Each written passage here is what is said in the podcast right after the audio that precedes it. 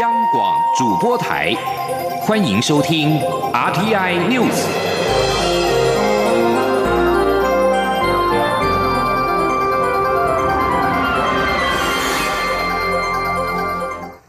各位好，我是李自立，欢迎收听这一节央广主播台提供给您的 RTI News。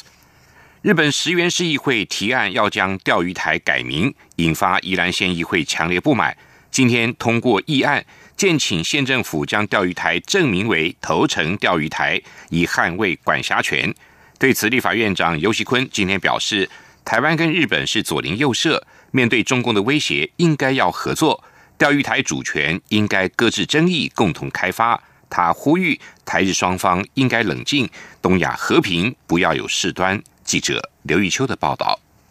日本石原市议会提案将钓鱼台列屿更名为石原市登野城间阁，引发宜兰县议会不满。宜兰县议会十一号抢先日方一步通过临时动议案，建请县政府将钓鱼台正名为头城钓鱼台，以捍卫管辖权。且宜兰县多数蓝绿县议员与县长林姿妙日前还邀请蔡英文总统一同登岛挂门牌，捍卫主权。对于钓鱼台主权再起争端，曾任宜兰县长的立法院长游锡坤十一号接见加拿大驻台北贸易办事处代表时受访表示，他早已呼吁日本不要片面更名，台湾的地方政府也就不会采取相对应的行动。钓鱼台是中华民国的领土，但日本与中共也都有这样的主张。东亚的和平很重要，尤其台日都面临中共威胁。他呼吁台日应在钓鱼台事件中先搁置争议，共同开发。在中共的军机这样绕台哈，那航母经经常来骚扰，飞弹针对台湾，所以我是觉得台湾跟日本很接近。我形容为左邻右舍。那东亚的和平很重要。那台湾跟日本又是这么的友好，那面对中共的威胁，大家应该要合作。所以对于这个领土或者主权的争议，哈。我们应该是暂时搁置，那大家共同来开发。至于若台湾方面坚持登岛护主权，是否会影响台日关系？尤喜坤说，他希望台日双方都能冷静，共同推动台日之间更多的友好，也期盼东亚和平，不要有争端。中央广播电台记者刘秋采访报道。总统府今天公布了外交国安人事新命令，现任国安会副秘书长蔡明燕出任驻国欧盟代表，现任外交部政务次长徐思俭接任国安会副秘书长，现任驻欧盟代表曾厚仁接任外交部政务次长，现任的外交部政务次长谢武桥转任驻英代表。另外，台湾科技大学资工系的特聘教授李汉明出任国安会咨询委员。总统府发言人丁允恭表示，国际局势快速变迁，特别在武汉肺炎疫情的冲击下，如何加速拓展跟国际社会更多的实质的互动跟合作，进而强化台湾国际地位，巩固国家安全，将是国家迈向新一阶段发展的要务。蔡英文总统期待即将出任新职的国安外交团队全力以赴，共同为国家开创新局。配合行政院推出振兴三倍券，文化部今天也宣布，七月二十二号起将加码发行每份新台币六百元的一放券，共两百万张，指定译文专用，民众可以在超过一万家以上的译文类型的产业店家使用，估计将会创造五十亿以上的产值。记者江昭伦的报道。文化部长李永德十一号亲自召开记者会，说明文化部发行一放券的相关政策与执行细节。民众只要透过智慧型手机下载 App 完成认证后，就可获取六百元电子票券，一人一机，限领取一次，可用于博物馆、实体书店与唱片行、电影院、艺文场馆及音乐展演空间 Live House 等，但使用不找零。全台约有一万家店家都可适用。七月二十二号中午十二时起开放登记领取，额满为止。领取到易放券的民众，只要透过 App 提供的译文店家地图，就可查询附近可使用易放券的译文场域或店家。消费时，只要扫描店家 QR code 或让店家扫描 QR code，就可完成付款。此外，为符合译文展演消费使用特性，易放券也可以用于网络预购票券平台订购译文票券或电影票，但不能用于网络书店。文化部长李永德强调，一放券会是很有感的政策，加上行政院振兴三倍券衍生的一兆商机，两者加成，估计可为艺文产业创造至少两百五十亿元的产值。李永德说：“光这个两百万张，哈，总共经费是十二亿，大概我们估计可以带动五十亿，哈，在我们艺文产业的商机，哈。同时啊，可以开一个小小水券，哈。”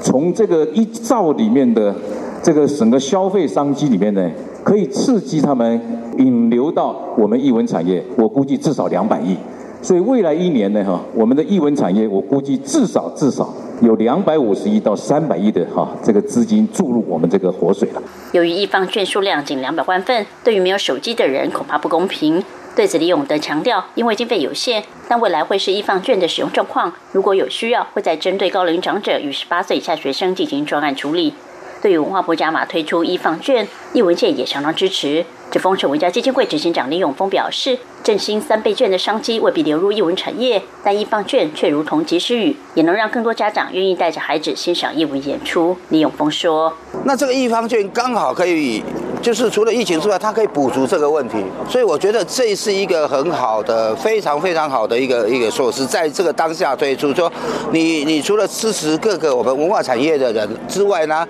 你还可以支持，因为家长苦没有那个机会让孩子。”来看戏，因为他们没有预算，所以这样的一个东西是非常好的。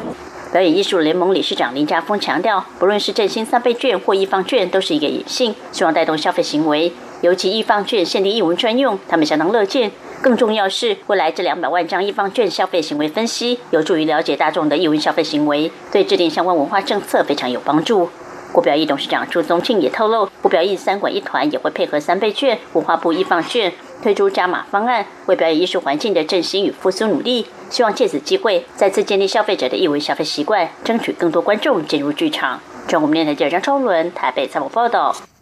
行政院长苏贞昌今天也在行政院院会肯定交通部跟文化部的做法，并期许各部会一起动起来，接力推出振兴国内产业的好方案。苏奎也希望类似三倍券的这样贴心温暖的设计，可以出现在部会推出的振兴方案中。行政院科技汇报办公室今天在行政院会报告台湾显示科技与应用行动计划，为了因应全球显示科技的激烈竞争，将在二零二零年到二零二四年投入新台币一百七十七亿，发展显示科技与零售、交通、医疗等整合的新商业模式，期盼达到二零三零年的产值二点五兆元的目标。记者王维挺的报道。中国在显示科技领域大幅扩产，使得全球显示科技产业面临激烈竞争。行政院会十一号通过《台湾显示科技与应用行动计划》，将于二零二零年到二零二四年投入一百七十七亿元的经费，从结合智慧科技、布局新兴技术和建立生态系统三面向着手，找到台湾契机。行政院科技汇报办公室主任蔡志宏在行政院会后记者会上表示，一百七十七亿中将有八十九亿用于科技研发，六十五亿用在示范性应用跟场域实验。显示科技应用行动计划将发展先进技术与应用系统，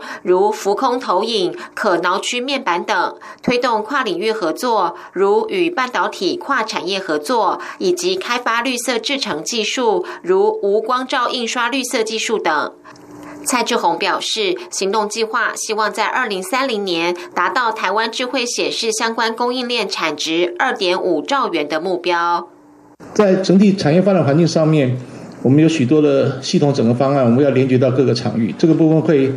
呃，将来会涉足到呃文化、体育、医疗、交通等各个场域，需要许多部会来来借鉴。不过他们都已经参与这个计划的讨论跟。呃，跨部会协调。那我们在人才的部分也会有所投入，目标是二零三零年我们达到呃产值二点五兆。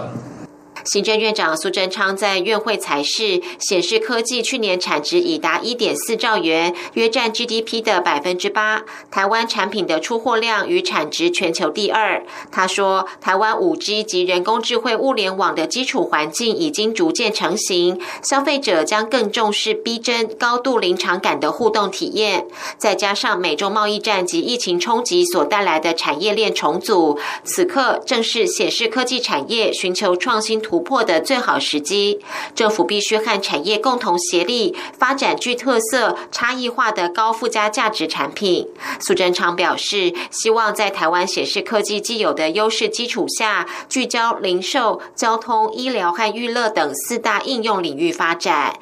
中央广播电台记者王威婷采访报道。针对中国国台办提出的助力台企发展政策措施，陆委会今天回应表示，这些措施是否有意吸引更多台湾的高科技产业跟资金、技术人才前往大陆发展，政府相关机关会持续关注、严肃看待。记者王兆坤的报道。国台办主任刘杰一日前出席台企联活动，他除批判台独外，还表示将持续优化营商环境，推出减税降费等措施。为台商台企的发展提供精准有力支持。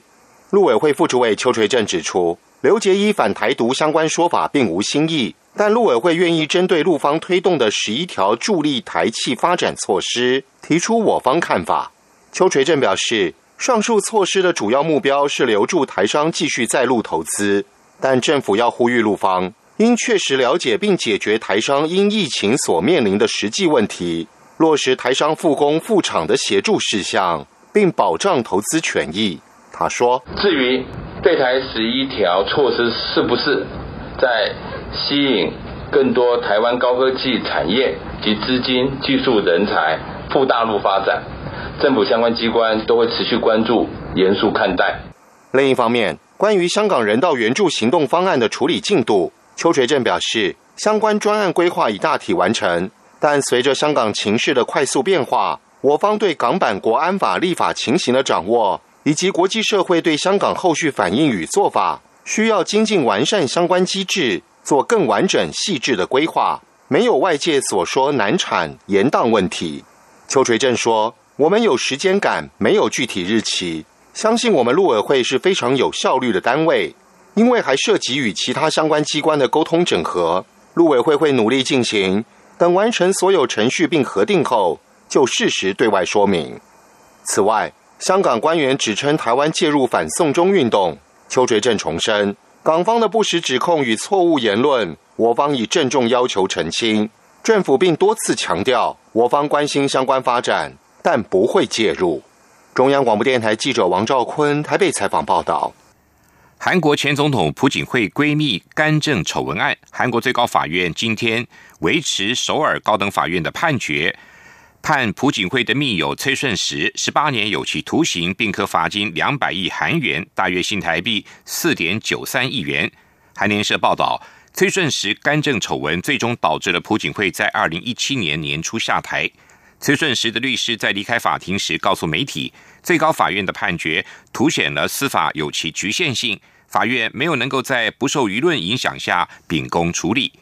崔顺实被控利用跟朴槿惠的关系，强迫五十家企业拿出总计七百七十四亿韩元（约新台币十九亿元）的巨款给他所控制的两个非营利基金会。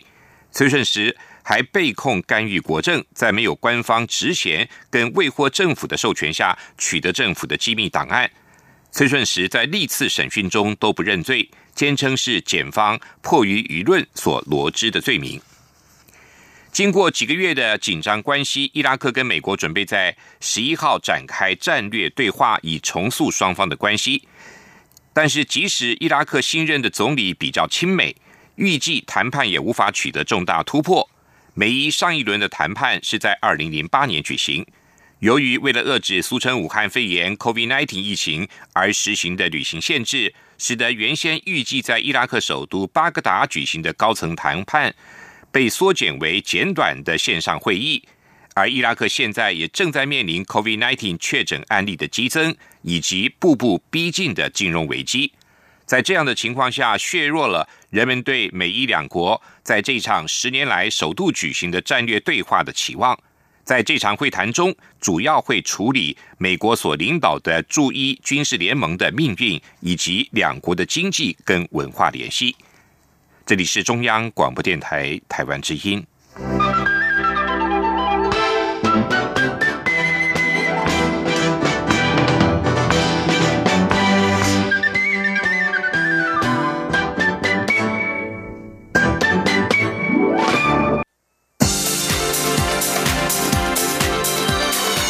这里是中央广播电台台湾之音，欢迎继续收听新闻。欢迎继续收听新闻。捷克参议院议长维特奇无惧于中国的打压，日前宣布将在八月底率团访问台湾，这将是有史以来访问台湾层级最高的捷克官员。不过，却传出了捷克外交部长派提塞克的反对。认为在尊重一中原则下，建议议长不要访台。对此，力邀维特奇来台访问的立法院长尤锡坤今天受访时表示，他不敢置评他国的内政，但是乐见也欢迎捷克参议院议长维特奇的访台，同为自由民主国家交流深具意义。捷克参议院议长维特奇访台一事在其国内引发讨论。外交部发言人欧江安今天表示，捷克参议院曾经在五月以五十票对一票的绝对多数通过提案，支持参议院的议长访台。另外，也获得捷克人民的殷切支持。我方对于维特奇展现的不屈不挠精神表达敬佩之意。记者王兆坤的报道：捷克参议院议长维特奇规划九月初访台，捷克国内对此出现正反意见。外交部发言人欧江安表示，维特奇有经过深思熟虑。他本人说过，做此决定的重要因素是希望展现一九八九年丝绒革命的精神，坚守该国的自由、民主、独立、法治、主权等价值。虽有经济利益考量，但捷克人如果无法坚守价值而只会数钱的话，维特奇认为，捷克有一天会发现什么都没有。欧江安指出。维特奇访台一事，除曾得到捷克参议院五十票对一票的通过外，捷克人民也对此表达支持立场。他说：“我们看到了在他们的这个街上，哦，有很多的这个人民的一个赞成。当然也看到了，呃，我们的国旗飘扬在这个街上。我们也看到了，在这个记者会上。”他们还很贴心的做出了一个蛋糕，这个蛋糕里面还绣出了大国很两面大国旗，我国的国旗跟捷克的国旗，把它融入在一起，在这个蛋糕上面。所以这其实都反映了捷克人民殷切的一个呃支持，这个新任的这个议议长，这个呃塞特维特奇哦议长，他来率团来访问台湾哦。欧江安表示，台湾与捷克有着共同语言，共享自由、民主、人权价值。对于维特奇展现的不屈不挠精神，我方要表达敬佩之意。中央广播电台记者王兆坤台北采访报道。蔡英文总统预定十九号应邀以录影的方式参加第三届哥本哈根民主高峰会。外交部今天表示，蔡总统演说将是该会议第二天的首场，在台北时间十九号的下午七点十分开始，届时将向国际社会分享台湾防疫成果跟民主经验。外交部指出，蔡总统演说之后，持续还有美国国务卿蓬佩奥、澳大澳洲的前总理麦肯滕博尔，以及欧盟执委会副主席维拉乔洛瓦、美国前国务卿科瑞跟欧布莱特等政要，都以录影跟视讯的方式与会。哥本哈根民主高峰会主办单位民主联盟，是丹麦前总理及前北约秘书长在二零一七年成立的非政府组织。并且倡议于二零一八年召开首届哥本哈根民主高峰会，借此来链接全球民主社群的成员，推动全球民主化运动的目标。近年已经成为强化民主论述的重要国际论坛。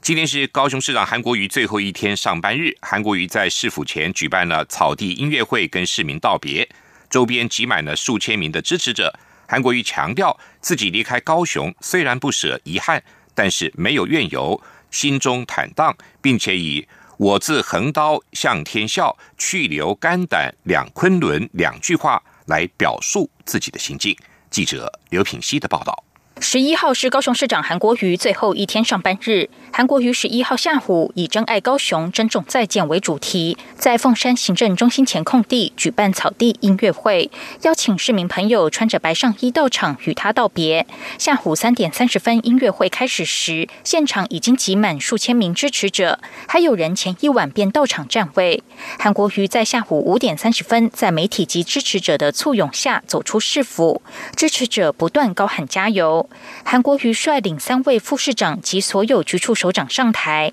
韩国瑜再次感谢市府团队的认真努力，并表示自己离开高雄虽有万般不舍与遗憾，但没有怨尤，心中非常坦荡，知道自己为何而战。他并以“我自横刀向天笑，去留肝胆两昆仑”两句话表述自己的心境。韩国瑜指出，他这几天因为高雄市议长许坤元的离世，心情难以平静。但更令他痛心的是，网络上恶毒诋毁及幸灾乐祸的发文留言。如果台湾的民主只因为政党不同就可以失去人性，这样的民主还有什么价值？当我们全力捍卫的法律与道德可以因为政党不同而有所妥协，台湾这几十年在民主自由道路上所争取的到底是什么？仇恨与党同伐异所培养的民意，究竟是民主还是野兽？仇恨与对立所创造的民主，是披着民主外衣的暴政。他说：“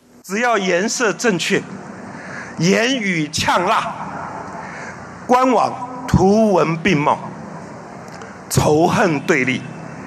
党同伐异，居然都是可以被允许。但是仇恨。”以及党同伐异所培养出来的民意、民主，到底是民主还是野兽？韩国瑜并表示。目前他不会接受任何邀请或职务，也不会参与任何组织、任何形式的活动。韩国瑜在谈话中数度眼眶泛泪。活动最后，他带领台下支持者高喊“高雄加油，中华民国加油”。之后，在感恩的新歌曲声中，向市民鞠躬致谢后，神情不舍，与团队下台，写下他一年五个多月的市长职务。央广记者刘聘熙的采访报道。交通部公路总局今天傍晚宣布，将于二十号起调整苏花改及南回改部分路段的最高速限，从时速六十公里提高到七十公里。调整之后，苏花改包括了苏澳到东澳、南澳到和平以及河中到大清水，总计三十二公里长的道路都可以加快行驶。另外，南回改长约十公里的安硕草埔段也将比照办理。记者吴丽君的报道。今年清明连假，公路总局在民意要求下，于苏花改南澳和平段以及南回改安硕草埔段试办，将最高速限从时速六十公里提高到七十公里，并设置最低速限五十公里，结果成效良好。因此，公路总局经通盘检讨苏花改及南回改的公路几何限行、行车安全间距、照明系。统与紧急应变项目后，敲定从六月二十号起正式调整部分路段的行车速限。调整后，苏花改速限提高至五十到七十公里间的路段，总计有三段，包括苏澳到东澳长约八公里，南澳到和平大约十八公里，以及河中到大清水大约五点七公里。南回改则只有。安硕草埔段车速可达五十到七十公里，至于南回改草埔森永隧道南口到草埔桥路段，经检讨后，也由限速四十公里提高到五十公里。公路总局提醒，由于苏花改各段两侧端点仍与旧苏花公路衔接。因此，速线也调整至五六十公里。此外，苏花改唯一可通行机慢车的人水隧道，则考量通行车种较多，因此全段仍维持限速五十公里。公路总局也呼吁驾驶人行驶不同路段时，务必依当地标志及标线行驶，以保障行车安全。中央广播电台记者吴丽君在。台北采访报道。台湾世界展望会长期透过经济支持跟社工访视来关怀海内外弱势家庭，而今年因为疫情影响，取消了饥饿三十大会式的体验活动，改采符合防疫需求的线上响应的模式。展望会今天表示，今年是第三十一届饥饿三十，因此希望海内外至少有三万一千位民众线上响应，来帮助弱势的爱心不受到疫情影响。记者肖兆平的报道。台湾世界展望基金会持续对海内外脆弱儿童展开人道救援，透过经济支持陪伴许多家庭度过难关。不管是国内遭逢变故的家庭，还是碰上严重蝗害的国家，都有展望会服务的足迹。过去为了串联国人爱心，展望会都会举办饥饿三十活动。不过今年因为 COVID-19 武汉肺炎疫情影响，体验。活动也首度改为线上参与。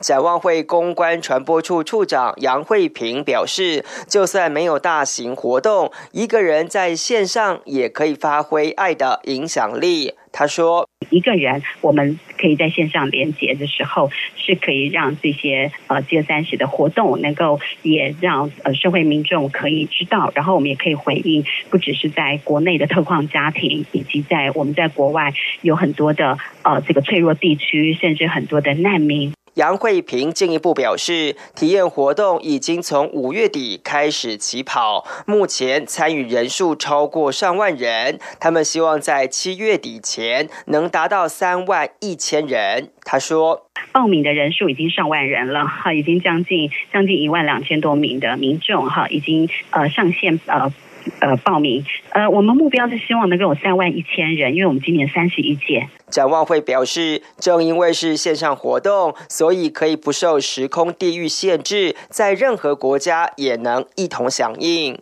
中央广播电台记者肖兆平采访报道。继续进行今天的前进新南向。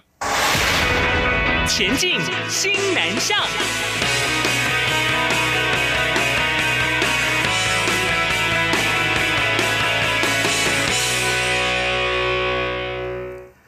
各国留学生近年受到俗称武汉肺炎 （COVID-19） 疫情的冲击，无法正常学习。南华大学日前就特别为五十一名能够在台湾毕业的境外生举办毕业典礼，并挑选了两名越南籍的在校生担任司仪，分别进行中英语的主持，表现甚获好评。记者陈国伟的报道。南华大学今年有八十三名境外生毕业。国际长赖淑玲表示，这次全校性的毕业典礼因疫情考量，无法让全体学生出席，只能由各班派两名代表参加。但学校了解境外生这学期在台湾求学的不易，因此特别举办境外生毕业典礼。赖淑玲说，这届八十三名毕业生有三十人受边境管制影响，无法来台参加典礼。我们有这个把全程有做一个录影跟直播，哈，然后所以他。他们看得到我们的毕业典礼。典礼有两名越南籍在校生担任司仪，两人表现深获师生肯定。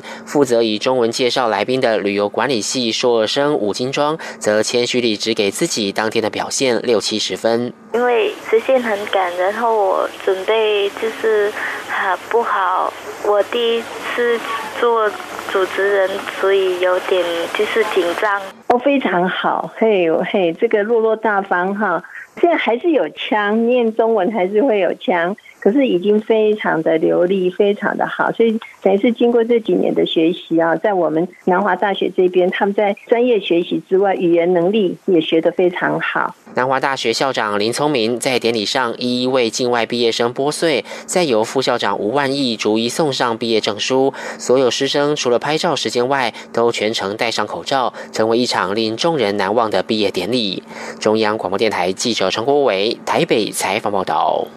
新加坡阻断措施分阶段放宽，有三分之一员工返回公司上班，超过四分之三的经济活动复工。观光局吉祥物台湾卧熊十号再度跨海出任务，由驻新代表处扮演神秘客，为新国的台湾餐饮业打气。这是台湾卧熊在新加坡疫情期间第二度出任务。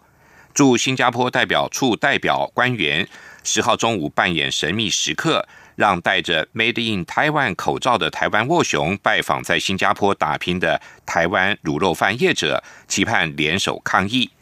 驻新加坡代表梁国兴受访时认为，台湾跟新加坡之间的交流频繁，新加坡人对台湾的美食情有独钟。这次疫情，台新两地的观光旅游跟餐饮业虽然深受打击，台湾道地的美食仍然有许多铁粉支持，期盼前往新加坡打拼的优良台湾商家都能够共度难关。以上这一节 RTI News 由李自立